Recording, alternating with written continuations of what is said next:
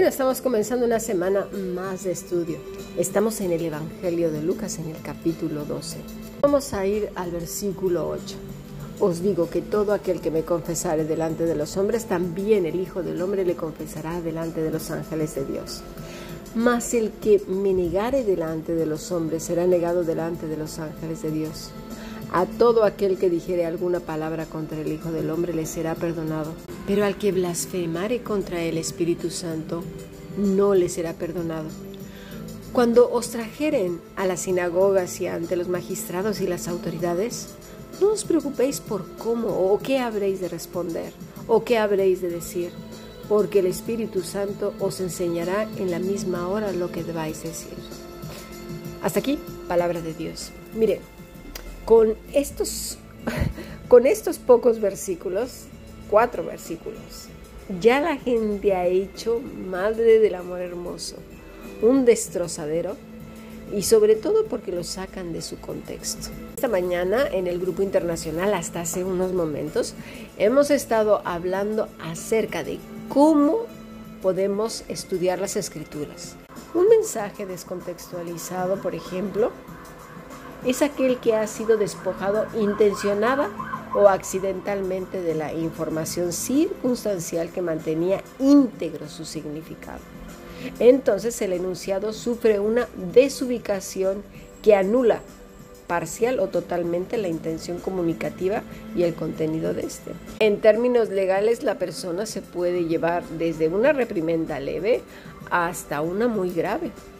Y así es un suma y sigue en todas las situaciones descontextualizar algo, sacarlo de su contexto, lleva a serios problemas, entre ellos la mentira, que es muy grave porque se está levantando un falso.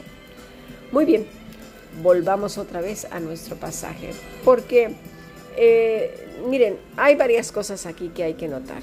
Pero lo que más se descontextualiza es el versículo 10.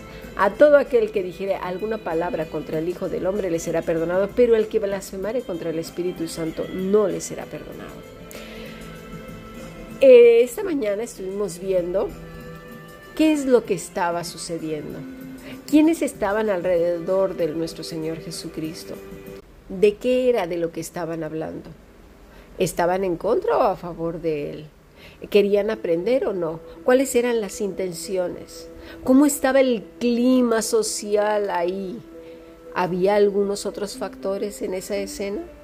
Bueno, de hecho, desde el capítulo 11 hasta el 12 sigue manteniendo esta conversación con las personas que a continuación vamos a mencionar. Estaban sus 12 apóstoles, estaban todos los discípulos que eran 70 o más estaban las multitudes que se contaban por millares, dice, dice Lucas. Ah, o sea, había mucha gente, está exagerando, había mucha gente.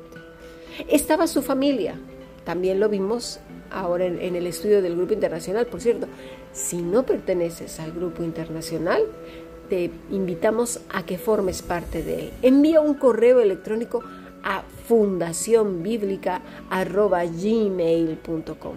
También a que veas nuestras clases por el canal de YouTube que se transmiten los lunes, viernes, sábado y domingo. Pues bien, y aparte el grupo internacional que son todos los días a excepción del domingo. O sea que toda la semana tenemos muchas cosas que reflexionar y que estudiar y cada clase va enfocada a ciertas necesidades particulares de todo nuestro ser. Pero todo eso nos ayuda a fortalecernos y a estar apegados a nuestro Señor Jesucristo, a aspirar a ser como Él. Y obviamente a conocer lo que Él dijo y por qué lo dijo. Y en este caso aquí tenía también en este grupo de personas, pues a los fariseos, a los saduceos, a los escribas, a los intérpretes de la ley.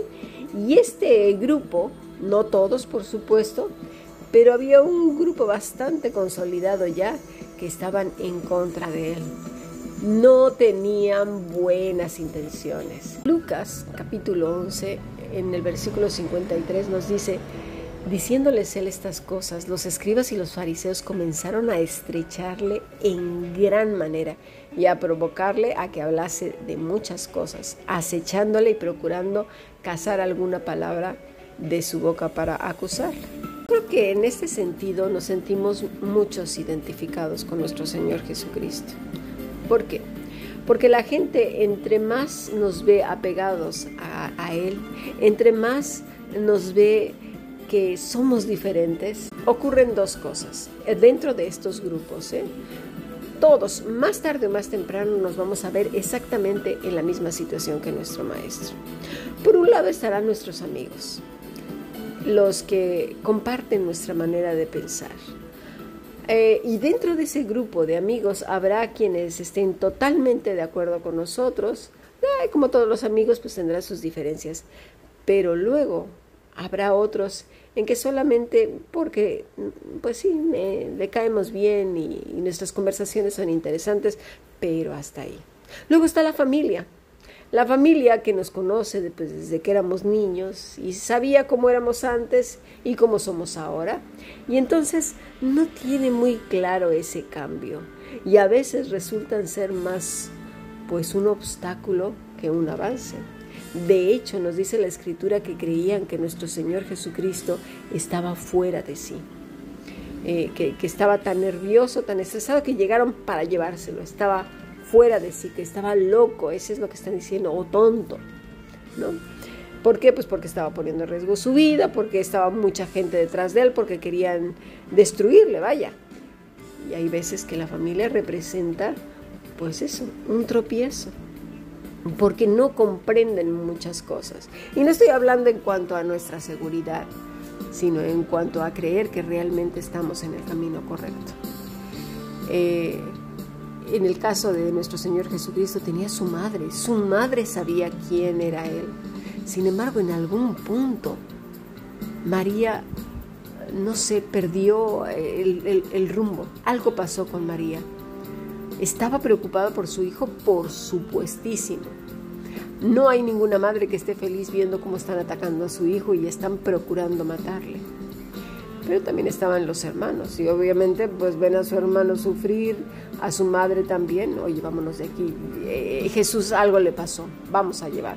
Y esto se añade a un estrés más a la persona de nuestro Señor Jesucristo, ¿verdad? Entonces tenemos a los amigos, a los que no son tan amigos, a los simpatizantes y a la familia. Luego hay un montón de multitudes de personas Dentro de esos grupos que ya se nos menciona como los judíos o los seguidores, estos había quienes realmente le seguían por aprender, por tener algo más de él, por interés, y otros por atacarle. No había una entrega genuina a nuestro Señor Jesucristo. Y eso también lo debes de saber tú, porque muchas personas se acercan a tu vida no precisamente porque porque les caigas bien o porque quieran tener una amistad más profunda contigo o, algo así, sino que simplemente quieren, como se dice aquí en España, quieren chafardear, quieren cotillear, quieren chismear, saber qué es lo que estás haciendo, para luego llevar ese material fresco pues a otros lugares y así pues eso, el chisme, ¿no? Ya sabemos todos qué es el chisme. Y eso es lo que estaba sufriendo el Señor, porque muchas de esas gentes, ¿a dónde iban? Bueno, pues con, con los enemigos acérrimos del Señor. Fariseos, no todos, ojo, no todos, saduceos, intérpretes de la ley, todos estos religiosos de la época. Ya tenían un imperio formado y Jesús les estaba pues derrumbando todo aquello con lo que les traía seguridad. Eso también te va a pasar a ti o te pasa a ti. Cuando en ciertos grupos que se llaman cristianos dices, oye, que yo no estoy de acuerdo con eso. Oye, pero ¿dónde dice la Biblia esto? ¿Y qué hacen esas personas? No preguntes, eres un rebelde. Si ya lo dijo fulano, perengano, el profesor, el, el profeta o como les llaman, porque ahora le ponen todos los nombres más rimbombantes que se les ocurre, si ya lo dijo, tú no debes de cuestionar. Es decir, en muchos lugares está prohibido pensar. Está prohibido pensar. Y entonces, cuando sigues pensando y sigues cuestionando, allí viene el problema. El Señor Jesucristo sabía que estas personas, todas sus preguntas eran muy mal intencionadas. De hecho, lo empezaron a tachar pues de alborotador, lo empezaron a tachar de que no era eh, ni siquiera judío, le dijeron que era samaritano, ¿verdad? Hoy lo vimos en el, en el grupo internacional. Vimos todo lo que decían los otros autores. Os aconsejo de verdad que eh, os integréis al grupo internacional. Hay unos estudios diarios muy buenos, no te los pierdas. Acuérdate, fundacionbiblica.gmail.com. Pues muy bien, entonces ya tenía acusaciones de todo tipo. Ya buscaban cualquier cosa para hacerle tropezar, como también te vas a encontrar con eso. Van a empezar a hacerte preguntas así eh, malintencionadas. ¿Y tú qué piensas del Apocalipsis? ¿Y tú qué piensas de la segunda venida de nuestro Señor Jesucristo? ¿Y tú qué piensas del arrebatamiento? ¿Y tú qué piensas de mm, el Espíritu Santo? ¿Y tú qué piensas de la disciplina en, en la iglesia? Y cosas así, para ver si encajas perfectamente bien en los estatutos del grupo, no con Cristo. Eso es lo que menos les interesa, sino en los estatutos con que tienen a todos bien controlados. Para ver si te echan, si te atacan o te someten. Y eso es lo que estaba sucediendo ahora con nuestro Señor Jesucristo todo lo que pasó nuestro Señor Jesucristo, tenemos la garantía que lo vamos a pasar, en mayor o en menor medida. Así pues, estas personas lo único que buscaban al preguntarle al Señor Jesucristo no era conocimiento para llegar a Dios, para arrepentirse, para conocerle más y profundizar en una relación de pámpano a vid verdadera. ¿Qué va? Eran lo que le dice el Señor, que los hace ya enrabiar aún más es a partir del versículo 42 del, del, capítulo 11, cuando empieza el Señor con los ayes. Ay de vosotros fariseos que diezmáis la menta y la ruda y toda la hortaliza y pasáis por alto la justicia y el amor de Dios. Y esto, dice el Señor, o será necesario, o será necesario hacer sin dejar hacer aquello. Ay de vosotros fariseos que amáis las primeras sillas en las sinagogas y las salutaciones en las plazas. Ay de vosotros escribas. Y así comienza, uno detrás de otro. ¿Y sabes qué? Cualquiera diría que no sepa quién es Cristo. Ah, pues los estaba provocando, ¿para qué les dice eso? Eh, esa persona cuando haga esa afirmación no tiene claro que Cristo es Dios. Cristo expone nuestros corazones para que nosotros podamos ver dónde está el problema y arrepentirnos. Pero estas personas, lejos de sentir arrepentimiento, sintieron un odio profundo hacia nuestro Maestro. Pero ya para eso, ¿cuál fue la primera acusación que le propinaron a nuestro Señor Jesucristo? Bueno, pues nos vamos a ir a Lucas capítulo 14. Estaba Jesús echando fuera un demonio. Aquí fue donde comenzó todo. Que era mudo y aconteció que salido el demonio, el mudo habló y la gente se maravilló. Y aquí fue donde salió toda aquella rabia, ¿no? Como también tú te vas a enfrentar. De hecho, ya te has enfrentado más de una vez quizás a gente envidiosa que no soporta ninguno de los talentos, virtudes y dones que tienes, ¿verdad? De manera natural. Y busca como de lugar apagarte. Quiera Dios que no seas tú ni yo una de esas personas, porque entonces pues estamos en el equipo contrario. Dice así, pero algunos de ellos decían, por Belcebú, príncipe de los demonios, echa fuera a los demonios. Otros para tentarle le pedían señal del cielo. Aquí ya hay dos cosas de las cuales acabamos de leer al principio de nuestra clase, que eh, quedamos de poderlas analizar. Bueno, dice que por Belcebú, príncipe de los demonios, echa fuera a los demonios. Otros para tentarle le pedían señal del cielo. Muy bien, vámonos entonces a capítulo 12 de Lucas al versículo 8. Os digo que todo aquel que me confesare delante de los hombres, también el Hijo del Hombre le confesará. Mira, ¿Delante de quién? Delante de Dios, de los ancianos que están en, el cielo, que también lo vemos en Apocalipsis. No, delante de los ángeles. Mas el que me negare delante de los hombres será negado delante de los ángeles de Dios otra vez. ¿Qué hacen los ángeles? Según la escritura, no según las fantasías, ¿eh? lo que dice la escritura. ¿Qué hacen los ángeles? Bueno, si hacemos un recorrido, nos vamos a ver que los ángeles custodiaron el Edén. Los ángeles advirtieron a Lot y lo sacaron de ahí junto con su familia.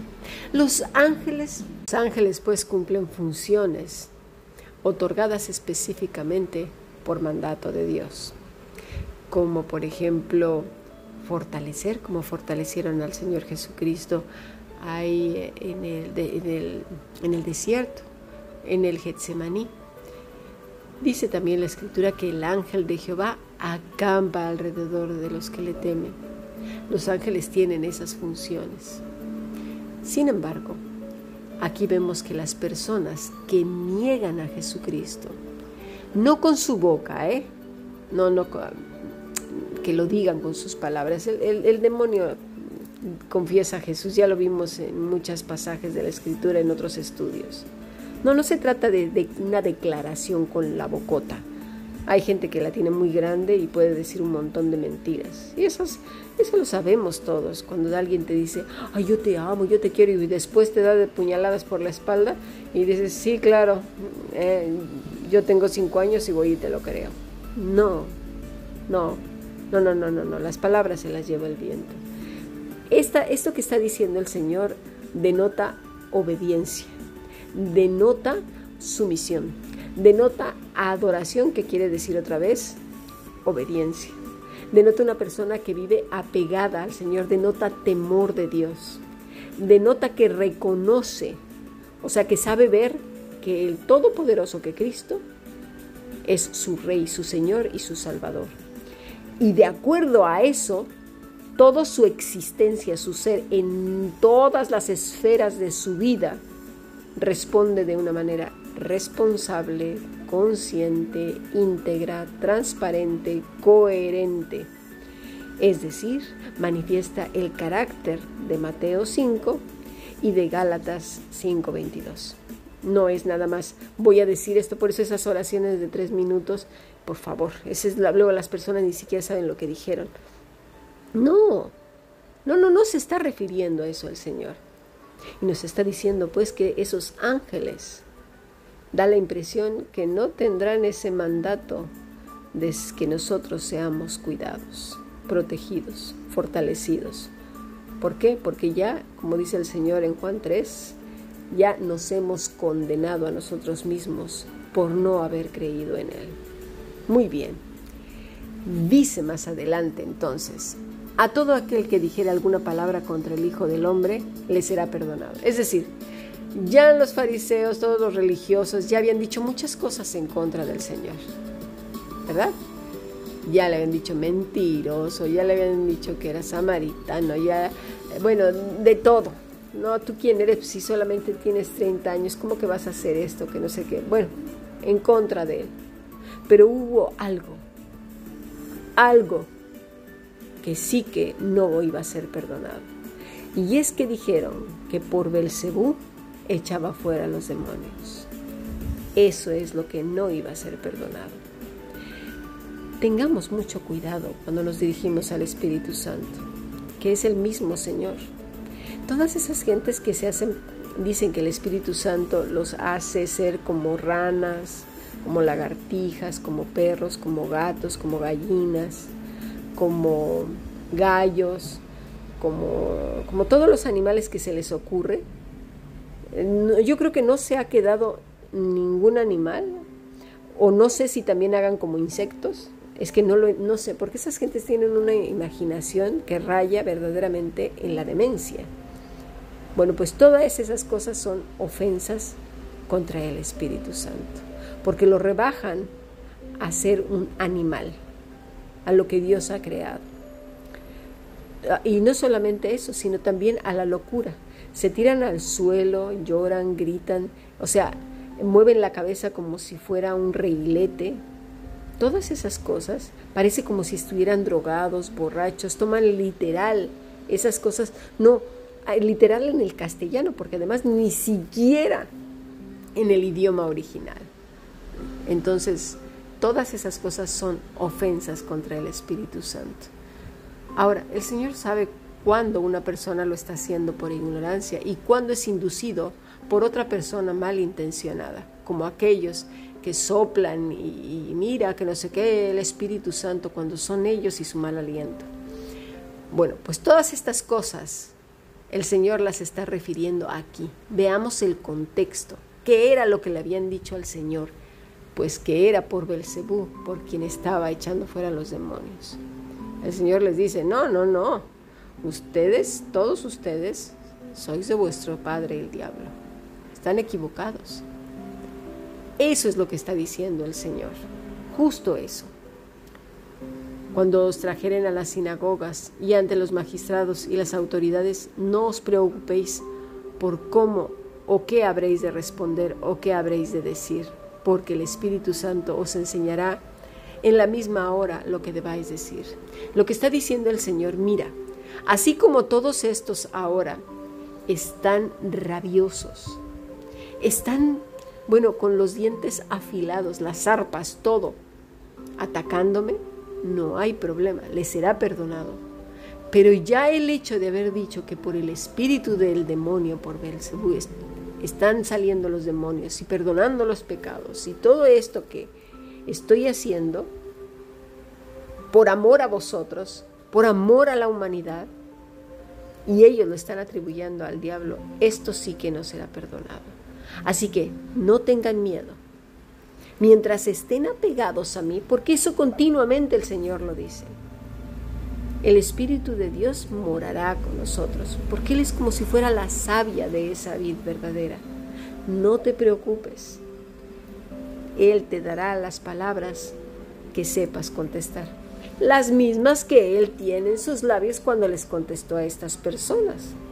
No está diciendo que les iba a dar por su lado, ni nada de nada. Muchas veces el Señor tuvo que salir de en medio de ellos. Pero hay veces que somos muy combativos y queremos ahí quedarnos a pelear con ellos. Y mira, eso no termina en otra cosa que en grandes disgustos. Tendrás que saber cómo actuar. Y el Espíritu Santo se encargará de decirte qué es lo que debes hacer. Si una retirada a tiempo, y ahora sí como dicen, háblale a mi mano y te vas. Muchas veces el Señor hizo eso. Por eso está diciendo el Señor, no te preocupes. Él te va a mostrar qué es lo que debes de hacer. ¿Quién? El Espíritu Santo.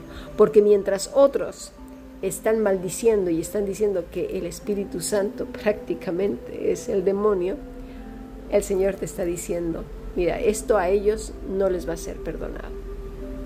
Todo lo que dijeren lo demás, si se arrepienten, les será perdonado pero esto a ellos no. ¿Y por qué? Porque estaban viendo, era evidente quién era quien estaba operando en, en Cristo.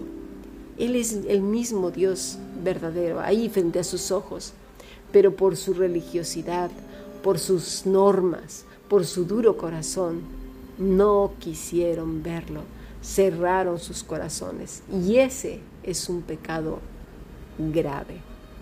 ¿Cuál es nuestro papel? Seguir mostrando el amor de Dios, seguir viviendo la vida eh, de Cristo en nuestras vidas. Lo demás, el Señor se encarga. Confiemos en Él. Esta situación que el Señor estaba viviendo era extremadamente estresante. Él sabe cuando tú estás pasando por situaciones en donde por todos lados te llueve, ya no sabes eh, ya no ves lo duro, sino lo tupido. Por aquí y por allá, y ataques por aquí y ataques por allá. Pero el Señor ahora mismo nos está diciendo, no te preocupes. Tú estás confiando en, mí, estás descansando, tienes emuná.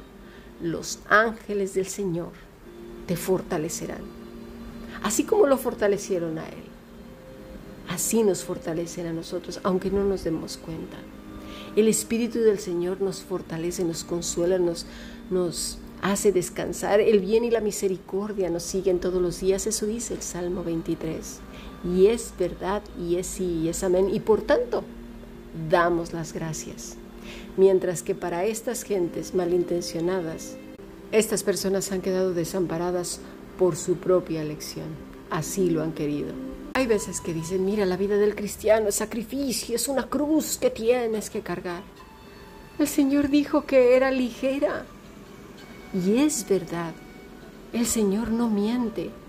El que quiera cargar una cruz pesada y dolorida, ese es su problema. Así también lo ha elegido. Pero Él dijo que cargáramos su carga, que era ligera. ¿Por qué? Porque toda situación está en control del Señor. Nada se ha escapado. Estos pasajes nos invitan a descansar tanto en Él y a ser fortalecidos por Él. A descansar eh, sabiendo que en todo momento estamos guardados, cuidados, custodiados, que nuestra alma está segura en manos de nuestro amado Rey. Tenemos mucho de qué gozarnos, mucho de qué agradecer y mucho que disfrutar de nuestro amado Rey, el cual nos ha dejado ejemplo en toda circunstancia, pero tenemos que fijarnos bien, muy bien y conocerle muy bien antes que los estatutos, que las reglas de los hombres, porque eso son cosas de hombres, pero estas son palabras de vida eterna. Sigamos aprendiendo. Bendiciones.